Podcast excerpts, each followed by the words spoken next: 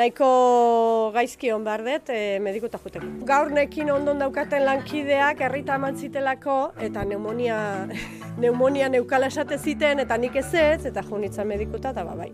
Ongi osasun etxera. Felix Zubiaren kontsultan sartu aurretik, izketaldi bat eginen dugu arantxa fruta saltzailearekin. Gaurko itxaron gela, tolosan dagoen arantxa fruta dendan eginen dugu. Egiten dut, ba, e, ensalada. Ah? Bai. Behatzi eta hogeita masei. Listo? Izena arantxa sorarrain da. Tolosan orain dela emeretzi bat urte gutxi gora bera daukat den da, nik da eramat, eta nekin batea beste bilaguntzaiekin nago. Eta, moixe, eta gaur zuekin gelditu naiz, hitz egiteko osasunai buruz. Osasun etxea. Osasunaz, etxetik kanpo. Tolosa. Udazkeneko edozein asteazken bateko goiza. Arantxa fruta den da. Arantxa, azu zara, itziar naiz. Ah, bale.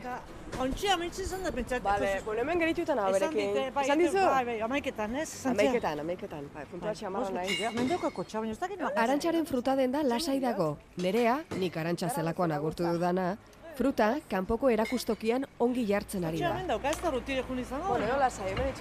Eta itxaroten gelditu gara denda barruan. Hola, egunon. Ez oso urruti, adin ertaineko emakume hileori bat dator. Mantalaurrekoa jarrita dator. Gauzak rei raudi da egin ohi dituen zirte dozartako emakumea dela ikusten zaio. Zerbait egin behar bada, egin egiten duen hoietakoa. Fruta deskargatu behar dela? Benga ba. Jende atenditu behar dela? Hasi ba. Irratirako elkarrizketa bat egin behar dela? Bota ba. Egun hon, ez dakit igual ez da ordu ona, klaro. Ontsi, ondo, eske bai, ai, bale. Eunon, Bai, zira, zer ondo, oso ondo, hemen atzea eta aurrea. Fruta jan behar da osasuntsu egoteko, eta hau, osasun etxea denez, hitz egin dezagun fruta eta barazkien onurez, fruta saltzaile trebatu honekin. Eta ni jaten dutena hemen jaten dut. Ba gauza probatuz, e, e, saltzen dezuna probatu behar dezu, egia da dena ezin detela probatu, orduan pues bezero irire galdetzen diezu, eta bai, bai jaten dut, bai, bai, bai, bai. Zuk, e, ze fruta esan entzen nuke dela gehien saltzen dena, ze fruta edo zer barazki. Bueno, bat dudai gabe klasikonak, sagarra, platanoa eta udarea. Arantxa, baino zenbat igo den fruta azken aldian, asaldatuta gaude. Azken bi urteak erreferentzia hartuta elikagaien prezioa erena euneko hogeita marigo da Espainiar estatuan. Azukrea eta esnea dira urten gehien garestitu diren produktuak euneko irurogeita bost eta irurogeita bat urren ez urren. Patrika ez ezik, gure elikadura ere pobretu da. Muchos hogares se han visto obligados a comprar más productos elaborados y menos productos frescos. De modo que la calidad nutricional Very strange fruit, blood on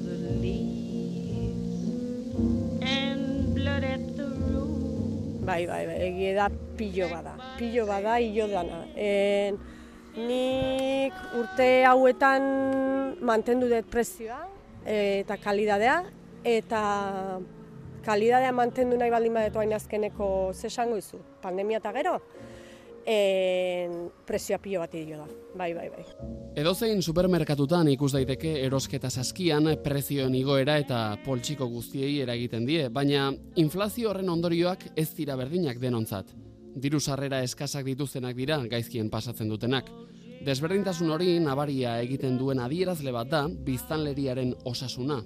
Kontua da, lehentasunezko elikagaia dela, premiazkoa dela, nahi nahi ezkoa. Hoixe ba, hoixe ba, eta behar deuna, eta, eta, eta, bai guai, hoxe barraukauna, orduan, Karo, jendeak fruta erosteari o barazkiak erosteari uzten badio, osasunari kalte egiten zaio. Ba bai, ba bai, ba bai, era bat ados, era bat ados. Eta, eta jendea fruta eta berdura pilo bat erosten du. Hala ere, pilo bat erosten du. Erosteko almena faktore erabakigarria da elikaduraren eta beste ohituren kalitatean. Familien erosteko almena apaltzen bada, inflazio garai hauetan gertatzen ari den bezala, ahulenak diren familiek beren osasuna kaltetuta ikusten dute, erosteko almenari eusten dioten besteekin alderatuta. Keja bada, dudi gabe, bazter guztitan bezala, baino jendeak zaindu nahi du. Prezio behidatzeizkie. Prezioa behidatzen ikasi deu pilo bat. erosketak egiten pilo bat ikasi dugu. Orduan, eh, aukera dauka, daude.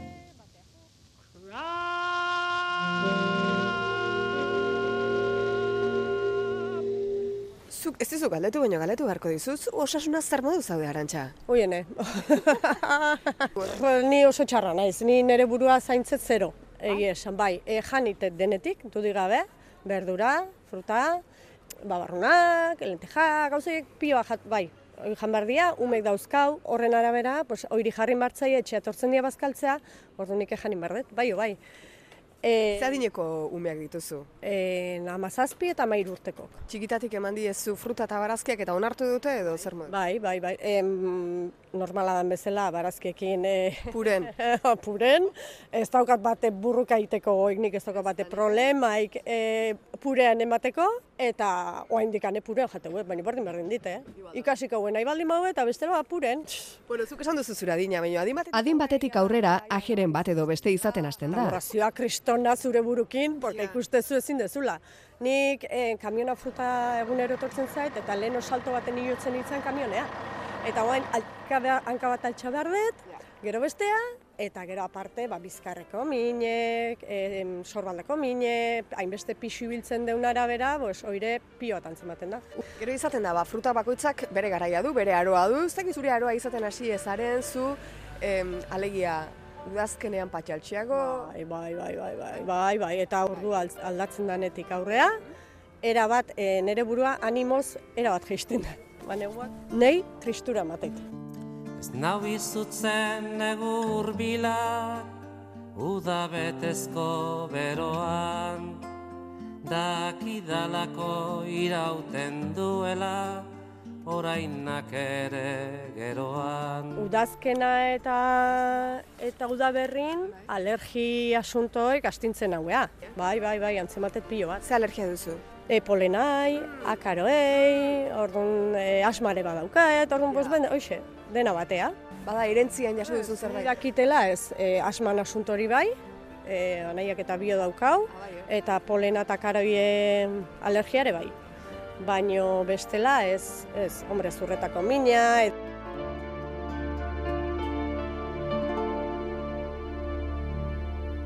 Gurasok bere urten aurrea dijoaz. Gurasoak atera dira. Familia. J'ai un peu de mal à imaginer la vie sans mes proches. Quand je dis un peu de mal, en fait, je l'imagine pas du tout. Ils sont mes repères, mes bases, mes compliments, mes reproches. Sans eux, je suis pas entière. Je les veux pas loin, souvent, partout. Avec eux, on n'a pas peur du silence, on n'a rien à se prouver. Une sorte d'équipe sans remplaçant, sans capitaine. Dans cette équipe, tu ris, tu râles, tu progresses, tu veux rester. Très loin du star system, tu restes tard si t'aimes. Si jamais je devais tout perdre, si la roue faisait demi-tour, je n'aurais besoin que de leur présence pour que la vie reste facile. Peu importe ce qu'il y a sur la table, ce qui compte c'est qui il y a autour. Ce que je ressens, je veux leur dire. Je crois que j'ai le sens de la famille. Gurasok bere urten aurrea dijoazte, ordu nahieke bere atxake badauzkea, baino ondo ikuste ditu. Suertea dauket gurasok handikan ondo daudela, bai pixkat gainen eoten zea, baino ez momentu suertez, e, behaie gai dia, behaien bizia lasa egiteko. Zenbat urte dituzte? Ba, irurogeita mabost bueltan dabiltza, ba, gora, bera, hortxe. Nere aita adibidez diabetikoa da, eta gero aparte, ba, ezurretako minakin dabil, artrosisa da torkio, eta ama momentuz ondo. Ama ondo kaderatik operatuta da, baina bere erentziko arazo izan du, txiki txikitakoa, orduan e, buelta ematen nahi. Zertzuen, ba? E, ba, jaiotzatik, jaiotzatik izan zuen e, kaderako arazoa beti. Orduan, ba, hoxe, horri buelta ematen oantxe. Jendea sartuta sartu. E, hola, egunon. Hola. Ez, ez du nahi, ez du nahi. Jendea sartuta sartu egin, zaizu? Bai, bai, bai, bai. Zuhemen berriketan gurekin Euskadi Irratian. Hor dabil. Fruta dendaren atarian ari gara hizketan, gustora, baina jendea sartuta sartu ari zaio arantxari eta guk ez diegu trabarik egin nahi. Hola, egunon. Nerea ari da jendea atenditzen, eta arantxa ere hasi da, biak buruz buru hasi dira sortu zaien hilara garbitzen, rirrau. Bai, batzu daude mueblen da besteak daude horrean. Hau da, Tomateak, eh, señora Andrea? Tomateak erosi dituzu nahikoak. oso onak.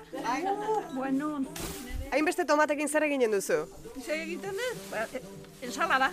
Ah? Bai. Rirrau, eh? Jende pile batzen nuen, baina ventilatu duzu, eh? Zita, hau zeitu... Zenbat lan ordu sartzen dituzu arantxa? Oi, ez dakit. Ez dakit, goizen bostetan sartzen dut eta segun. Ohartzerako hilaran ez da inor gelditu. Nabari zaie bai bi langile hauei erritmo bizia lan egiten ohituak daudela. Eta goizean goizetik gainera. Hirugarrena faltadan horrek, lau, lau torritan irikiko eta zortzik arte. Ikusten zaituztet biak eskularruekin. Eskularrurik gabe ibiltzen diren fruta saltzaileek eskuak oso zigortuta eta zikinduta izan ohi dituzte, belztuak. Ba, gu leheno ibiltzen genitun esku, eh, eskularri gabe ibiltzen ginen, eta bezbe beltzak. Ba, belztuta, barkatu baino, ignorantzia baino, zergatik belzten dira? Zikina dalako. Fruta eta berdura azkenen zikina da. Orduan, e, ni beti esateiet, e, bezeroei, garbitu behar diala.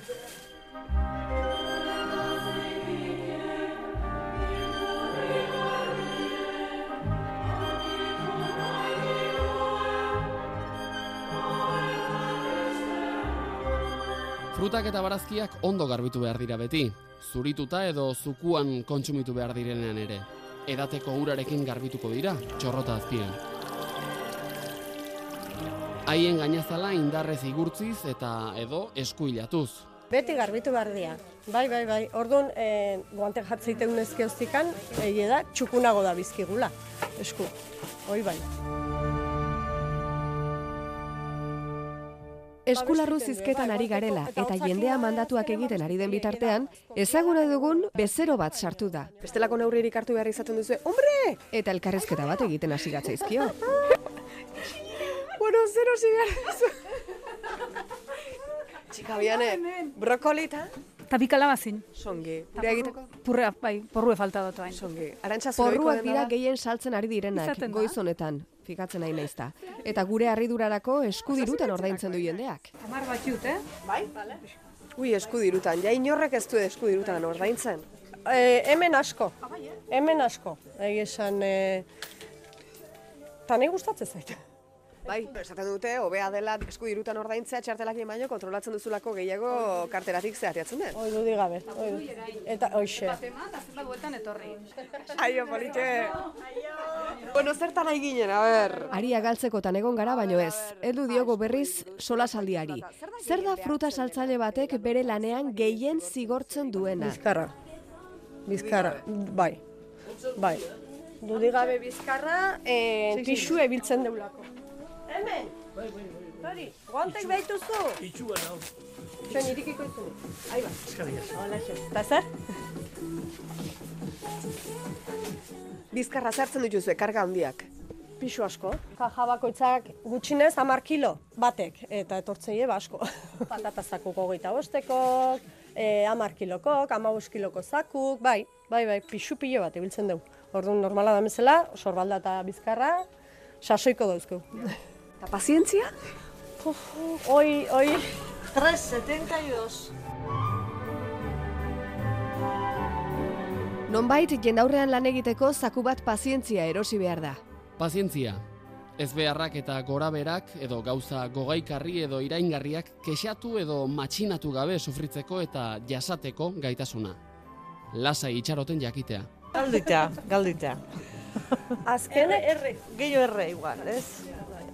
Bai, baino da oso generala ikusten ari gea. Azkeneko amabosten notan ez dakit zatiken, dakit, gugean urte desente da makizkigunak ja hemen galtzen nahi zaigula pazientzia. Odan jendea oso em, egoista dana, bihurtzen nahi dana, e, ni eta ni eta ni, ni etorri naiz nahi aten ditu eta eta banoa, ez dakigu. Nik uste bihurtu gehala pixkat egoistago. Nere iritzie da, eh, claro. Jendaurrean aritzeak bere alde onak izanen ditu. Noski jendaurrean aritzea gustatzen zaionak bakarrik ikusten dizkion alde onak. Argi dagoena da horretarako ere balio egin behar duela pertsonak. Gustatzen zaitela nahi lan hau bai. Bezeroei kasu egin behar zaio, bestela pazientzia galduko dute. No? No? Vale. Esto si quieres ir. aquí. Esto sí, ¿no? Esto afuera. Oh, pues Eli ya le aprovecha esto, ¿eh? Bezero bat brokolia erosten ari da, eta brokoliari zurtoina, txortena, enborra, nahi duzen bezala esan, kentzeko eskatu dio. Sí, oye, no te llames cero a ti mismo. Espera, a ver, por favor. Ya va. Que yo no como eso, por eso digo que no tengo cerdo. comer. Sí, por eso te decía. Sí, sí. Arantxak esaten dio emazteak hartu egiten duela, eta gizonak berak hori ez duela nahi dio. Las voy a guardar de tu parte. Rogelio da bezeroa. Izenez deitzen dituzte bezeroak arantxak eta nerea lankideak.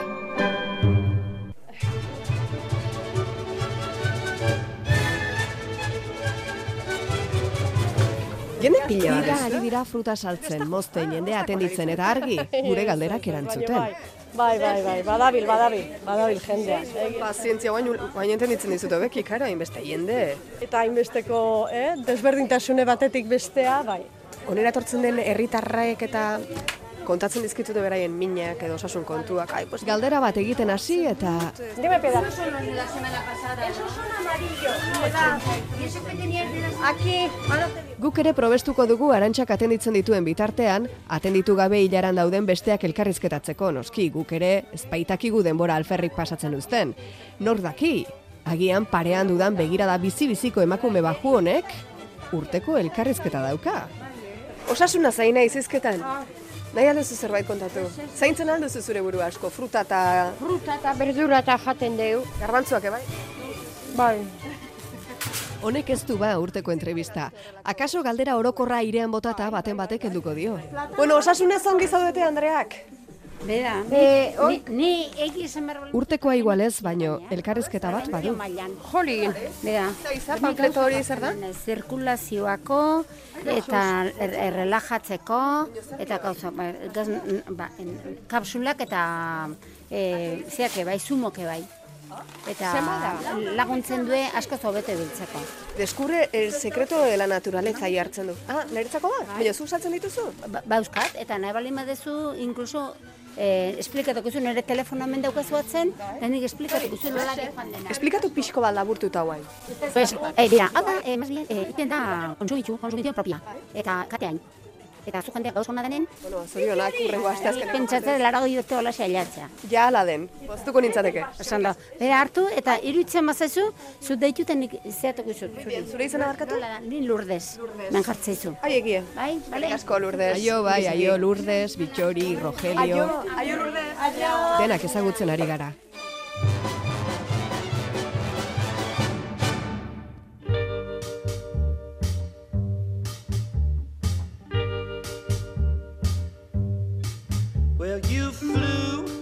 Hau da, konsultori bat. Arantxak bezeroak etxekoak bailiran hartzen Bai, ditu. bai, egun, bai, bat, famili bat, famili txiki bat. Bai, bai, bai.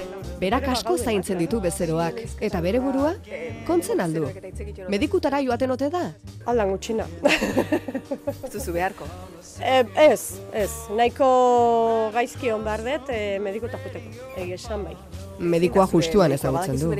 Bai, oain sartu dala ustet berria da, gaztea eta koro. Hemendik Euskal Herriko lankide on guziri, eskerrik beroenak, beren ondokoei tarteka herri eta Gaur egiteagatik. nekin ondon daukaten lankideak herrita eman zitelako eta neumonia neumonia neukala esate ziten eta nik ez ez, eta jo nintzen medikuta eta ba, bai. Lankideak zeitzen du? Nerea. Nerea anonimoa da, baino nerea zertzen zertzuen arantxak zuk esateko. A ber, segi medikuta. Ez du oso itxusia zeukan, da oso nekauta ikuste zan. Eta esan nion, eguna zemezkin hola, sukarrare bazamalkin, eta esan nion buelta batin. Eta punto. Eta horrela izan zen. Medikuak lupaz begiratu ohi ditugu eta ez dago gaizki kritiko izatea, baino nor bere burua gaixo bezala nolakoa dene ikusi beharko da. Hartzeko santziten eta nik ezinezkoa zala esan nion. Orduan ba nik uste jazta, horrekin erantzute izuten. Egin dugu gauzat, lehiaketa moduko Bueno, bat egin dugu. Falta zena. Osasun etxeko itxaron esan lehiaketa bat. Hoxe besterik ez zenuken genuen egoera behar. Horrela egin dugu gutxi gora bera ze tipotako pazientea zaren. Gutxi gora bera. Ongi etorri itxarongelako nolako gaixoa zara lehiaketara. Goizean jeki zara, gau osoa ez turka kalenturakin zintzurreko minez pasa ostean. Goizeko seietan, ez, barkatu goizeko, lauetan iratzargailua. Lau, lauak eta hogei. Goizaldeko lauak eta hogeietan, e, iratzargailuak jo, eta zer egiten duzu? A. Oean gelditu. B. Ibuprofeno bat eta aurrea. C. Menorkara egaldi bat hartu. Bai, profenoa eta aurrea, ez da hobestek. Espero genuen erantzuna. Eta in- indet. Hiru gau daramatzu insomnioarekin. Zerbaitek preokupatzen zaitu, badakizu, gauean dena ilun ikusten dela, literalki ilun, oso ilun, zentzu guztietan. Zer egiten duzu? Bat, A. Plantxatzen hasten zara. B. Ozkailua ustu egiten duzu. C. lotarako pastilla bat hartu eta E, ba, oskaiura. Oskaiura.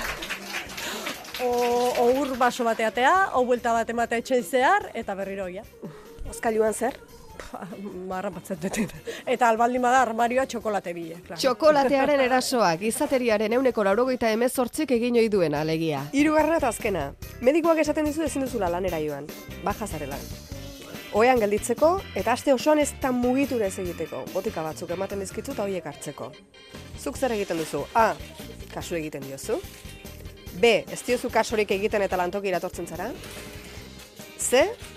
Oetik egiten duzu lan zure lankidea gobiatuz telefonoz. Ba, kaso ingo diot medikoa, baina erdizka. Botikak hartuko ditu, baina lanea etorriko nez. Baino argi dago ze paziente zaren. Osea, nik amarretik emanen izuke lau bat, paziente bezala. Eta oneraino gaurko nolako gaixoa zara lehiaketa. Uste genuena baiestatzeko balio izan digu. Arantxaren egunerokoan ez dago gaizkitzen. Eta orain nola esaten diot nik, txekeo bat egin behar diogula. Zu, medikoaren era joan zaren azkenean txekeoren bat egin dizute? Bueno, nahiko ongi bota diogu, nahi ez duena Egin dizugu, bezala, bai, tapa. Analisisak eta bai, e, bai, eta gainen egon zain, nola baja ez deten hartu anemian gatiken, pues, e, pneumonian gatikan, bai, hiru egunero, juten itzan medikuna ikustea zemuznean. Prest, Txekeo bat eginen dizugu orduan orain. musika, Bota. ekin! Azukrea nola duzu? Ez daukat ideaiki. Hormona tiroidea? Ideaiki. Kolesterola? Ez dakit. Burnia? Ez dakit, eske ez dakit. Martxa honetan bost segundutan bukatuko dugu txekeoa. Eta nien naiz hasten behi da, en, hau bai, hau ez, ez, ondo daula esaten baldin bai, bai, jazta. Izartxuren bat ikusten baduzu zure analitikan, ez duzu galdetzen. Ez, beak esatez baldin baitez. Zenbat pixatzen duzu? Uf, irurogei ingurun. Zenbat neurtzen duzu? Bat irurogeita bost, eta enkojitzen. Alergiarik esan didazu baiet. bai, akaroei eta... Emakume honek ez dauka ez da ze alergia dituen gogoratzeko denborarik ere. Ebakuntzarik? Ez. Ez, ez, ez, ez. Partok eta jazta. Biskik izan ditu ondo horiek, ostra, naturalak, jaio zien. Hoxe, Baixe, hoi da lanak, lan egiteuna, mediku lana hola eta hola ez dizu kentzen, hoi osasungarri izangoa. Botikarik hartzen duzu? Ez, ez, saiatzen naiz ez hartzen. Ibuprofenoa hartu behar baldin badet, ba oso gaizkina honen, edo kalentura jistetzaitenen, baina ez, normalen ez. Honeraino txekeoa. Berrogei segundu iraunduena. Dida jendea porrua gerosteko zein dagota. Itxaron gelan orain arte atera ez den gai bat aterako dugu. Listorren eta bestelako intsektuen ziztada. Hoi ez da sustoa, hoi da pues, momentun, igual ez dit alergikine bai, momentun gortasuna zona hortan indit, eta jazta. Baina dendan? Etxen. Etxean? Etxen. Pikuaren barrenean sekula tokatu altzaizue listorrik. Pikuak alderantzikatuak dauden loreak dira. Pikuak alderantzizko loreak dira. Eta beraz, ugalketa aparatua egitura baten barruan ezkutatuta badute, nola da posible haiek existitzen jarraitzea? Pikuak oraindik gure artean badaude, ugaltzeko listor mota zehatz batekin elkartu direlako da. Aipatutako listorra, blastofaga zenez da. Piku listor izenez ere ezaguna. Espezie baten menpekotasuna erabatekoa da, hau da, pikurik gabe listor hauek desagertuko lirateke, eta intsektu horiek gabe ez litzateke pikurik egongo. Fenomeno hau mutualismo bezala ezagutzen da, eta Ara, zer da listorra? Nekabel? Ai, ai, ai, esan eta agertu. Bueno, nik poltsak utzita alde egiten dudan horietakoa naiz, eh? Anoa grabadura hemen utzita. Frutak eta barazkiak erabiltzen ditugu maiz, gure ongiezaren kontra botika gisa. Zuk ze hartzen duzu, Arantxa? Oh, tripak ez da, ba, platanoa. platanoak indarra handia ematen duen ospea du. Kirola edo ariketa fisikoa egiten duten pertsonen dietan gogokoenetakoa baita. Bere ezaugarri garrantzitsuenak dira karbohidratuak, gero eta horiago, orduan eta gehiago, mineralak eta C eta B6 vitaminak. Vitamina horiek onak dira nekerako adibidez. Bere beste ezaugarri batzuk onak dira gauza ezberdinetarako. Potasioa bihotzerako, burnia anemirako, triptofanoak depresiorako edota idorgarria denez tripetarako. segun tripak goraka baldin badauden, balimoi uda bikarbonato eta eztiakin, ere bai. E, nik esaten baldin badizut edo bezero bezala, ai, udarea zertarako da ona, zuk esan entzan nioke? Ba ez, oztuakit. Udareak gatz mineraletan eta C eta A vitaminatan aberatsak dira. A vitamina beharrezkoa da ikusmenaren funtzionamendu egokia izateko, ezurren azkuntzarako eta eunak mantentzeko. Ze prezioetan duzun bai? Bai, hoi seguro esango jotela. Eta iodan edo jetxidan ere bai. Ze prezioetan duzu, bide batez? E, ba, bat laro gaita meretzi dao. Ongi? Bai, bai. Eta gero gorago prezioa iota da onare, badao, eh? Beste badaukau iru laro gaita meretzikoa, orduan, bos, bi- bitati daukazu, orduan aukera daukazu. Lehen esan duten bezala, bos, alduenak ba, laro gaita meretzien, alduenak iru laro gaita meretzien horrein. Gero badira asko edo gehiegi saltzen ez diren barazkiak, baina mundu guztiak dakinak, ba ez dakit, ez dakit zergatik, baina onak direla, adibidez. Perresilezea edo apioa. Bai, apioa... Apioa, zuntzetan aberatsa da, esteetako igarobidearen erregulatzaile bikaina. Idorreria saiesten du, digestio ona sustatzen du, urdaileko zukuak estimulatzen ditu eta gozea sentiarazten du. Eta erlazionatutako beste landare batzuek bezala, gazei, sabeleko puztutzeari, meteorismoei eta aerofagiari aurre egiten laguntzen dute. Baina garaian garaikoa. Magali Datzira basui-jotzaile eta kantari Bartzelonarrak abesten duen moduan,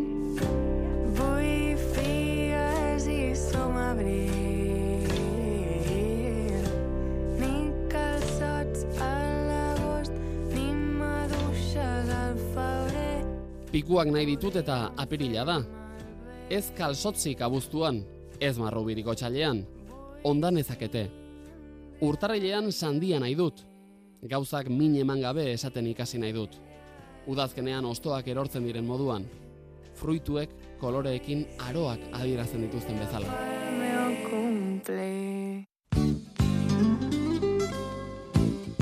Euskararen eguna da gaur. Frutak euskaraz eskatzen ote dizkiote eta nola, ze fruta batek euskaraz izen ezberdinak hartzen ditu. Baratzeko pikua, hiru ostu ditu. Ba, Euskalduna danak, bai. Euskalduna danak, euskaraz esateizu, bai.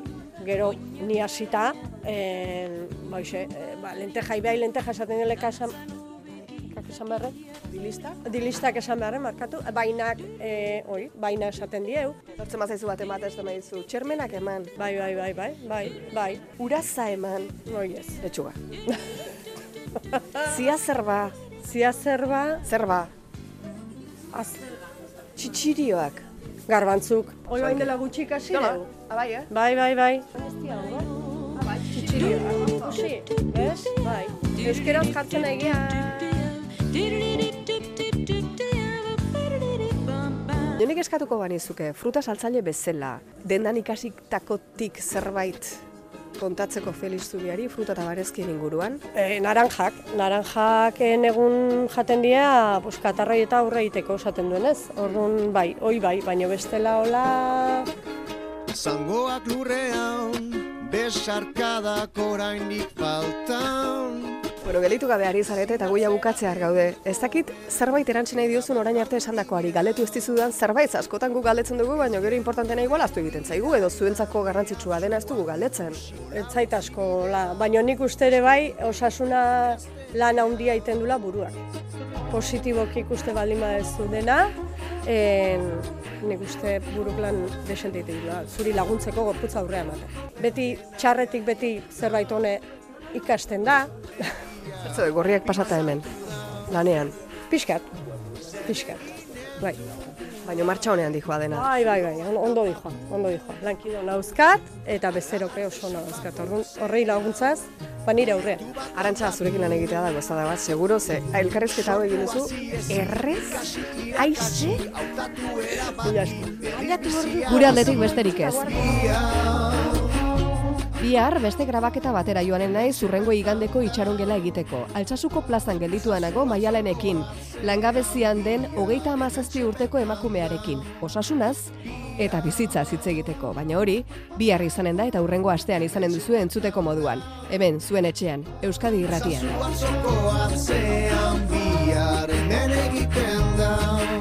Orain itxaron gela utzi eta kontsultan sartuta, segi osasun etxea entzuten. Arantxa hartza lankidearekin eta Felix Zubia medikuarekin. Osasuna ala eskuntza gure eskura izan daitezela Hementxe bertan da Zazu atzoko atzean Bueno, guk ez daukagu arantxa fruta denda ezagutzeko zoririk, tolosako fruta denda hori, baina egia esan konfidentza mandigu saltzaileak, eh? Itziar aldunzinekin egin duen solasaldian, joango ginateke fruta erostera tolosako denda horretara ez da, Feliz? Egun hon deizela? Egun on denoi, eta bai, e, gaur igande izan dezin, baina bueltaren bat egin beharko dugu, bai. Fruta eta barazkin onurak mm, handiak direla badakigu, e, hori gauza jakina da, baina hor e, aipatu duten bestela fruta zukuan eta barazkiak purean hartzea, Felix, hor e, zer diozu horri buruz? Propietate asko galtzen aldituzte elikagaiek zukututa? Bueno, hor bi kontu dira, e, berez, barazkiek eta frutek duten osaugarri handienetakoa da, mineralak eta vitaminak dituztela, eta hauek batez ere azalean egoten dira fruta askotan behintzat. Oda, e, zagarrean adibide, sudarean azalak gehiago ditu mamiak baino. Kontua da, ba, gehienetan behintzat azal hori kendu egiten diogula, bai gordinen jatean edo bai zukututa jatean, eta beraz, azalik gabe eginda berdin dio ba, batera edo bestera jan. Bai. Kontu ezberdina da pureak egitean.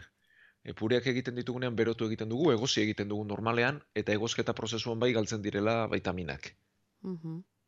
Eta, bueno, baina egia da bestela zenbait barazki jateko ere oso zailak direla, Bai. Eta, bueno, ba, orokorrean e, gogoratu behar dugu fruta eta barazkien onurak bat minerala eta vitamina hauek direla, eta bestetik, ba, gehien egintzat azukre mantzuak ematen dizkigutela, azetasun handia eragiten dutela, eta kaloria gutxirekin. Beraz, ez gizentzeko oso egokiak direla. Eta Orduan. zuntza ere bai, ez? Fibra Eta ere gero- bai, ez? Bai hori da, zuntza dute, e, ba, libratzen laguntzeko, eta estei, ez libratzen laguntzeko bakarrik, eh? estei bere orekan laguntzeko. Mhm. Hori ere importantea da. Eta agian ba purea egiten denean zuntz hori birrindu egiten da eta ez du horren besteko edo? Ez hori ez luke galduko, eh? Ez. Oda, zuntz molekulak txikiak dira, eta, bueno, ba, zuntz molekula horiek eh, hortxe mantentzen dira, eta alde horretatik egitasunik ez dute galtzen. Oso ondo. Ondorioa da, e, hobe dela zuku eta purean jatea, baterez jatea baino, ez? Hori behintzat bai, hori bai. Bai, eta gero, e, gauza hauek eguneroko ohitura behar dutela, Bai. Eta jateko, bueno, ba, gustagarri behar dutela, eta gustagarri egiteko, ba, purean edo, ba, zuku eginda jarren jan behar baditugu, hartu behar baditugu, ba, hartu ditzagun. Baina beti ere hobe osorik jatea. Nola fruta ala barazkiak ere, ez? Berez, osorik berez eta bai. gordinek, Eta baina zenbait gauza jateko, Ja, ja. da erraza izaten, eta horregatik, eta gero Mhm. egia da, sukaldean prestatu ezkero, ba, gustagarriago egiten zaizkigula, Mhm. eta horrek ere badu bere pixua. Mhm. E, e, sola saldi entzunez beste galdera bat ere sortu zaigu Felix, e, askok lanpetuta dabiltzala eta hori ezin dutela utzi pentsatuta eta ba, medikuarengana joan ere ez dira egiten, edo atzeratu egiten dute medikuaren ganako bisita hori. Naiz eta iruditu ondo gaudela periodikoki analiziak egin, txekeo bat egitea beharrezko alda. Ba, berez ez, egia da badela ohitura bat. Ez, bueno, medikuaren gana joan behar da noski, gaixotasun kroniko bat ba- badugu, eta kontrolak eraman behar baditu, hor dudarik ez. Inolako gaitzik izan gabe tartean tartean medikuaren gana joatea ez, zerbaiten bila egin deziezadatela azterketa mediko bat, eta, bueno, e, horren onurak ez daude frogatuak. Eta berez, horrek ez luke osasunaren, osasunaren oinarri izan behar. Osasunaren oinarri izan beharko luke osasuna sustatzea esaten diote, ez? E, gure bizioiturak nolakoak diren aztertzea, ikustea nola gabiltzan, eta egia da bai adin batetik aurrera begiratu beharko genituzkela, tentzio altua, azukrea eta kolesterola, ba, tartean, tartean, baina urtero urtero joan eta urtero analizi bat egiteak berez, e, ez du frogatu horrei egiteak osasuna hobetzen duenik. Ados. Ados, arantxak esaten zuen, osasuna hobetzeko, e, bere ustez, gakoa burua dela, buru osasuna dela, positibo pentsatzea. Eta burua, eta buru osasuna fresko eta ondo baldin badago, osasun fisikoa ere hortzen honbait ibiliko dela. Horretan bai ados egongo zara. Bai, bueno, honek ere badu bere ifrentzua, ez, edo beste alderdia, baina bai orokorrean ondo baldin bagaude gauzak modu honean hartzen baditugu, ze azkenean ba gauzak eh, handiago edo txikiago baina gauza esainonak deno ditugu bizitzan, ez? Baina haiek erabaten baldin badakigu umorez hartzen baldin baditugu, gorputza ere hobeto joango da. Mhm, mhm. Gero egia da bestelako gaitz batzuk ba sortzen direla, ez? Eta Bai. dena buruari botatzea edo pertsonaren jarrerari bota era boste ere, bai, bostea barkatu, ez litzatekeela egokiena. Mhm. Bai. eta buru osasuna zaindu beharra dagoela, hori ere bai, importantea. Azken, azken aldi honetan asko asko erreparatzen zaion gaia hori ere, eta begira gaurko prentxan ikusi dugu Feliz, geroz eta mediku gehiago eskatzen dutela laguntza buru osasun arazoak dituztelako. Pandemiaren ondoren aipatzen da arrazoien artean, ez dakitzuen inguruan horrelakorik ikusi duzuen ala ez, egunen batean aipa dezakegun hemen osasunetxean medikuok bizi duzuen egoera, pandemia garaian aipatu genuen, baina haren aztarnari geratu ote den edo hitz egin Bai, ba, dezakegun hortaz, mediku eh? eta gainontzeko osasun langileen artean. Gainontzekoentzat, Bai, Bai. bai, hori da, mediku eta gainerako osasun langileak. Bueno, ba, mm, utziko dugu fruta denda eta sartuko gara zuzen zuzenean, Feliz Zubiaren ondoan, osasun etxeko kontsultara.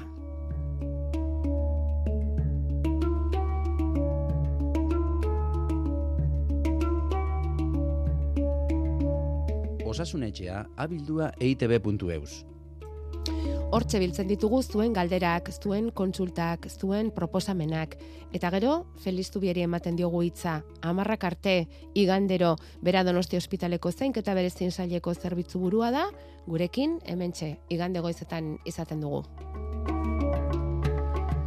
Eta aurreko astean utzitako gai bat osatzeko asmoa daukagu gaur lehen lehen da bizi behintzat, em, laserrari buruz aritu ginen, laserraz egindako konkretuki barizten ebakuntzei buruz aritu ginen, orain aste bete, eta hortik airean beste galdera bat geratu zitzaigun erantzun gabea Felix, ze bestetarako erabiltzen den laserra medikuntzan. Bueno, erabilpen nagusiak esan beharko ditugu. Bai. Segurazki erabiliko delako eh, ebakuntza eta beste eh, ba beste ariketa askotan ez da, baina ze, ze erabilpen nagusi barizetatik aparte laserra medikuntzarako? Bueno, ba, laserraren abantaila nagusia gaur sortzi izan genuen, da era berean moztu eta koagulazioa e, eragiten dituela. Ba, zuk normalen ebakuntza bat egiten baduzu eta bisturi arruntaz egiten baduzu, ba, bisturi horrek moztean odol jarioa sortu liteke. Bai. Orduan, badira organo batzuk odola e, erraz egiten dutenak, erraz botatzen dutenak, eta horiek bisturi normal batekin ezin dira ba, moztu, ze bere alakoan odoletan hasi, eta ez duzu ezer ikusten, eta gainera odol jario arriskoa handia da. Orduan, e, horrelako organo bat denean eta odol jarioa murrizteko erabiltzen da laserra. Ze organo adibidez? Orduan, nagusiena, me- ez ezagu- ezagunena berra da, begia da. Mm. Ez? Begi barnean betzarean, ez? Hor, e, erretina e, arazoak daudenean, ba, betzarean baditugu odol odi txiki pila bat, milaka odol odi txiki, eta horre bakuntza bat egitea oso zaila da. Eta laserraren bidez egin litezke. Eta gainera laserrak zehaztasun ematen digu, eta odol, e, odol, odol odi txiki hoiek koagulatu litezke edo e, itxil litezke odol jariorik sortu gabe eta gu nahi dugun tokian kalterik eragin gabe. Hori litzateke nagusiena e, prostatan ere erabiltzen da, prostatako ebakuntza batzuk egitean, eta gero e, hain ebakuntza nahiko komplexuak diren arren, gibel, e, eta hainbeste egiten ez diren arren, gibelean ere bai adibidez. Ez gibelak bere alakoan odoletan egiten du, eta ebakuntza egitea e, nahiko gauza zaila da, eta laserrak horretan laguntzen du. Konforme. Pentsatu behar dugu laserrarekin ebakuntza eginda, ebakuntza hori sinpleagoa dela, edo ez?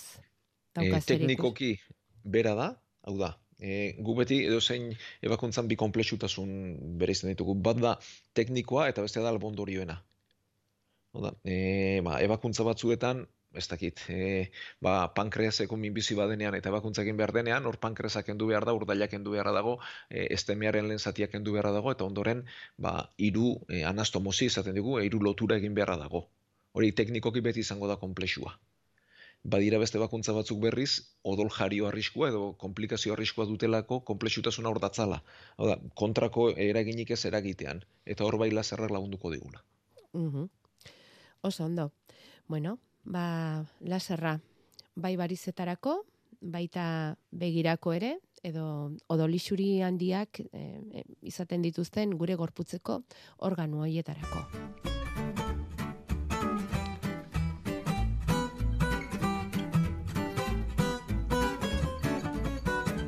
Gure WhatsAppa 6 666 000. Eta hortze begiratze galdera zehatza, eta bueno, alde batera bitxia ere bai jaso dugun. Galdera da, zenbat denbora behar du tensioaren pastilak efektua egiteko? Ordu bete? Eta Felixe, galdera jasotakoan aranon esaten digun, ba galdera hori oso interesgarria da, eh? Asignatura osoa eskaintzen diogu botiken osaera eta aplikazioari unibertsitatean medikuntzako gradu egiten dugunean. Beraz gu, Felix, entzuteko irrika biziz. Nola eh, egiten duten botikek guregan, gure gorputzean, euren lana, eta, eta nola iristen diren mina daukagun puntu horretara, eta nola, adibidez, kasu honetan, tentsioa jeisteko pastilla batek, noiz eta nola egiten duen efektua.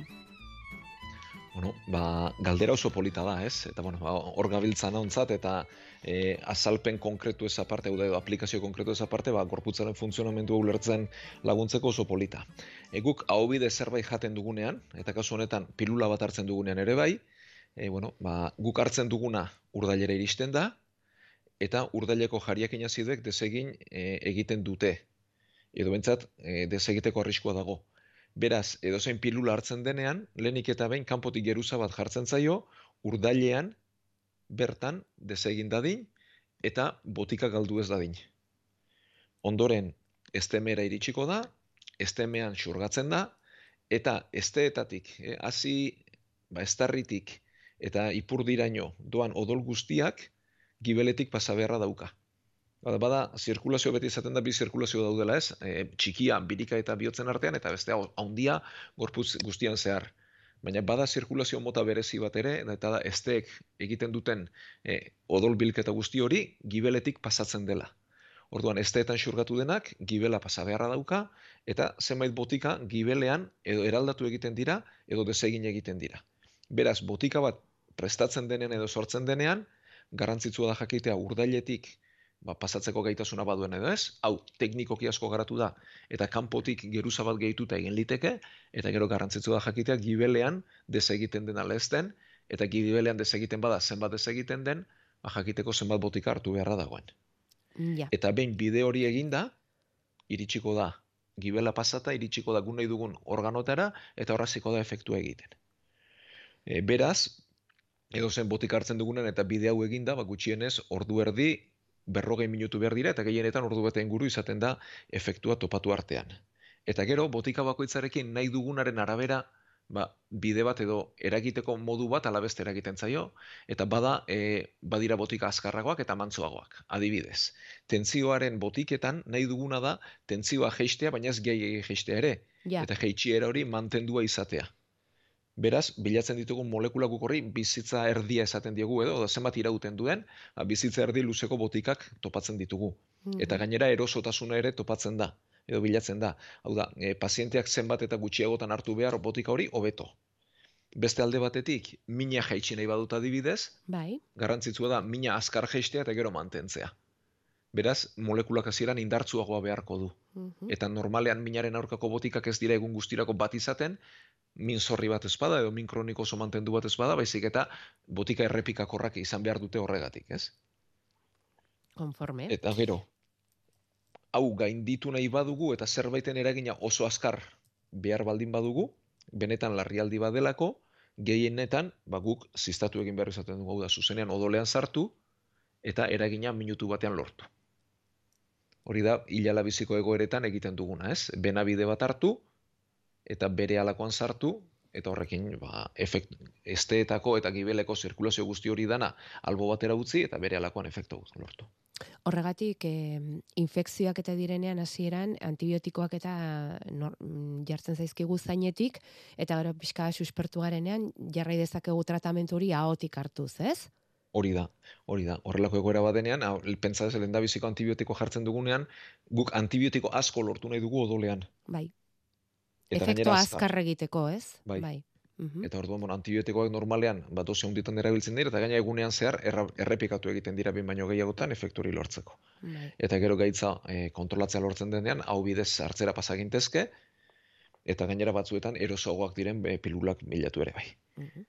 Eta gero, e, benabideaz gain, baditugu bi bide, gibeleko modu hau e, ez gertatzeko, gibeleko pasaera hau ez gertatzeko, eta eragin azkarba lortzeko ziztatu gabe. Gibeletik pasatu beharri gabe. Bai, Botika baditugu gibeletik ordu- pasatu beharri gabe. Bai, eta ziztatu gabe emateko. Eta bat da, miaren azpialdea, Mhm. miaren azpialdeko odola, eh, ahoaren azpialdeko odola, ez da gibeletik pasatzen. Hori lepoko eh, zainek hartzen dute, eta lepoan, lepoko zainen bidez, zuzenean bihotzera doaz, eta handik gorpuz guztira. Eta adibidez, ba, bihotzeko bat izaten denean, badira pilula batzuk mingainaren azpian jarri, eta bere halako efektua eragin dezaketenak. Behar bada gure entzuleren batzuk edo beraiek hartzen dute, edo inguruko norbait ezagutzen dute horrelako pilulak dituztenak. Bai, ezaguna da mihiaren azpiko, ez? Botika hortik hartzearena, bai, bai, bai. Mhm. Horregatik da. Baina, Et- bueno, segi, segi. Eta bada beste bat, Bai. oraindik desatzeginagoa, baina oso azkarra eta da uskia, justu. Aha. Ipurdiaren azken azken eremu horretan, horko zainek ere ez dute gibela pasatzen. Eta lehen, ba, hain garatuak ez zeudenean e, botika teknikak, eta urdaila gainditzeko arazoak zeudenean botika askorekin, ba, supositorioak erabiltzen ziren. Gaur egun ia erabiltzen ez den bide bat da, Bai. baina adibidez badira epilepsiaren kontrako botika batzuk etxekoi ematen zaizkienak, hor txikiek epilepsia badutenean, edo Mhm. sukarrak sortutako konbultzioak dituztenean eta haiek mozteko, etxekoek ba, ziztadarik egiten ez dakitenez, Ja. ipurditik e- eman litezke eta erabiltzen da oraindik ere horrelako gauzak egiteko. Horrek efektu azkarrago egiten du. Hori da. Baina desatseginagoa da egia da. E, guri txikitan ematen zizkiguten, eh? Bai, bai. Bueno. Horrek esan nahi du eh, adin pixka bat ere badaukagula ja, ez? Felix? Bai, eta garatu dira botikak ez, e, Bai, bai. dagoenez oz, hau bide eman, lehen supositorio zirenak orain hau bidez eman litezke, Mhm. eta da ikasi dugulako kanpotik geruza bat jartzen, Mhm. eta urdailaren pasabide hori e, ba, gainditzen. Bueno, eta orain bakarren batek pentsa lezake, bueno, mihiaren azpian botika jarri eta azkarrago iristen baldin bada, eta gibeletik pasa gabe, eta odolera eta bar, ba pastillak hemendik aurrera hartuko ditut mihiaren azpian jarrita. Hori ere ez da Ba, kontua, ez? Ez hori ez da kontua, ze pentsatuta dago dena urdailetik eta estetik egiteko eta gibela pasata egiteko. Miaren azpian jartzen badugu, gertalitekena da, e, geruz e, jarri dugun urdaila ba, ba, Babesteko, urdaileko pasaera bai. hori egiteko jarri dugun geruza guzti hori hor gelditzea eta eraginik ez egitea. Mm. Hau da. Eta gero azkarregi egitea ere ez da komeni. Pentsa, ez, e, tentsioaren aurkako botika bat mi azpitik ematen badugu eta ordutan xurgatuko litzatekeena, hogei minutuan xurgatzen bazaigu, ba bere halako efektu egingo luke, tentsioa ikaragarri jetxiko luke, zorbiatu egingo ginateke eta geno gainera ez litzateke mantenduko ordutan zehar. Botika bakoitza dago prestatuta dagoenerako eta denerako. Eta eta orduan badaukate geruza bat pilula hoiek em, urdailetik pasatzen direnean geruza hori galdu eta gero botika oso osorik gera dadin esteetara iristen denean, ez? Hori da.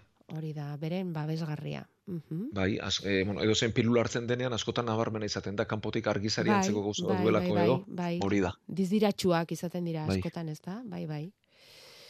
Bueno, eta botik ezari garen ez feliz, ze gertatzen da nolotilarekin. Zte, ikusi dugu gure inguruan gehien erabiltzen den e, analgesikoetako bat dela, zeinek ez dauka nolotila etxean, ez da? Batez ere, ba, ebakuntzak eta egiten direnean, edo min handia denerako, edo deno daukagu geure botikinean nolotila, ez da? Eta ikusi dugu erresuma batua, estatu batuak Australia eta Indian debekaturi dagoela. Albondori oso larriak sortu ditzakelako eta gaitz immunologiko senda ezinak ere bai agian. Baina gure inguruan ordea e, botiketan eta badago, errezetatu egiten digute, eta, eta anestesistek diote gainera hori bezain eraginkorrik ez dagoela gure inguruan ebakuntza ondorengo molestia eta minak arintzeko, baina baina badago saltza pixka ban oletilaren inguruan argi hitzerik badaukazu? Bai, bueno, hau ez da ezer berria. Alenik eta behin kontatuko du zientzian dagoena eta gero ba, alboko kontu bat. Orduan, e, metamizola da berez e, nolotilaren botika, eta mina eta sukarra arintzen duen botika bada, e, antiinflamatorio ez esteroideen tartean sartzen da, eta, bueno, e, ba, sukarrarentzat, minarentzat, handituarentzat erabiltzen dugu, eta gure artean, ba, egia da, besteek baino indar gehiago duela, be- bere familikoak lirateken parazetamola edo ibuprofenoak baino indar gehiago duela, eta desente erabiltzen dugu, gure artean ondo. E, bere albo ondorio nagusiena, gure artean eta asko hartu ezkero, giltzurrunari kalte egitea litzateke. Da, dosi asko hartuta, giltzurruna kaltetu genezake. Eta gero, bada komplikazio oso larri bat, baina gure artean oso oso gutxi gertatzen dena, e, agranulozitozia esaten zaio. E, e, reakzio arraro bada, baina benetan larria, e, leukozitorik gabe gelditzen garelako, zelula zuririk gabe gelditzen garelako, defentsarik gabe, eta infekzio larri bat sortu litekelako horren ondorioz. Baina agranulozitozia hau ez du botikak zuzenean sortzen, behar da joera genetiko berezi bat. Eta joera genetiko batez ere anglosasoietan dago. Hau da, e, erresuma batuan sortutako pertsonen ondorengoetan. Horregatik da erresuma batuan, Irlandan, e, a- Ipar Ameriketan, Kanadan eta Estatu Batuetan eta Australian eta Indiako zenbait e, biztanleen artean ere, ba, horretarako joera berezia dago eta gure artean bezaten dute 15 milatik batean edo gertatuko litzatekeena, da oso kasua bakana litzatekeena, han milatik batean gertatzen dena. Orduan, herrialde horietan ez da erabiltzen, baina bereiek duten joera genetikoagatik. Eta gure artean berriz askotan erabiltzen dugu, eta ondorio hori oso arraroa da. Bueno, orduan, hau aspalditik ezaguna da, eh? Ba, duela berrogei urte baino gehiagotik ezagutzen da, eta hortxe daukagu. Ja. E, zer gertatu da orain? Ba, Ingalaterratik Espainiar estatura bideiatutako norbaiti metamizola eman, eta komplikazio egin duela. Eta orduan, salaketak hasi direla, epaitegietan dagoela kontua, eta berriz ere prentzan azaldu dela. Ja, Baina ezer berririk ez da. ez da Eta ezer orain, berririk. ez, ba, esaten ari dira, eh, kalteturiko paziente hauen abokatuak, ba, erabat debekatu beharko litzatekela Europako beste herrialdetan ere, ba, bazpare horrelako gauzarik gertatu ez da din, eta erresuma batuko jendeak bidaiatzen duenean komplikazio hau izan ez dezan. Ja, Hori baina, beste eztabaida balitzateke. bai, baina botiken mm, ez dakit izena zein den ofizialki, baina erakundeak esan du ez dagoela horretarako motiborik. Eta Ez nolotil erabaltz- erabiltzeko ez dagoela e, arazorik e, gure artean. Eta analgesiko honen arriskuak, hombre, e, beti esaten duguna ez, botika guzti dituzte euren albondorioak, baina ez direla horren besterainokoak, ez da?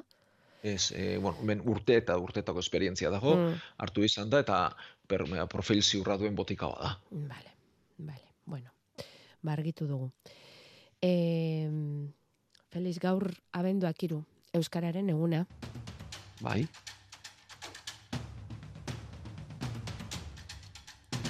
Euskaldunaren kupo hori dut betea Esanekoa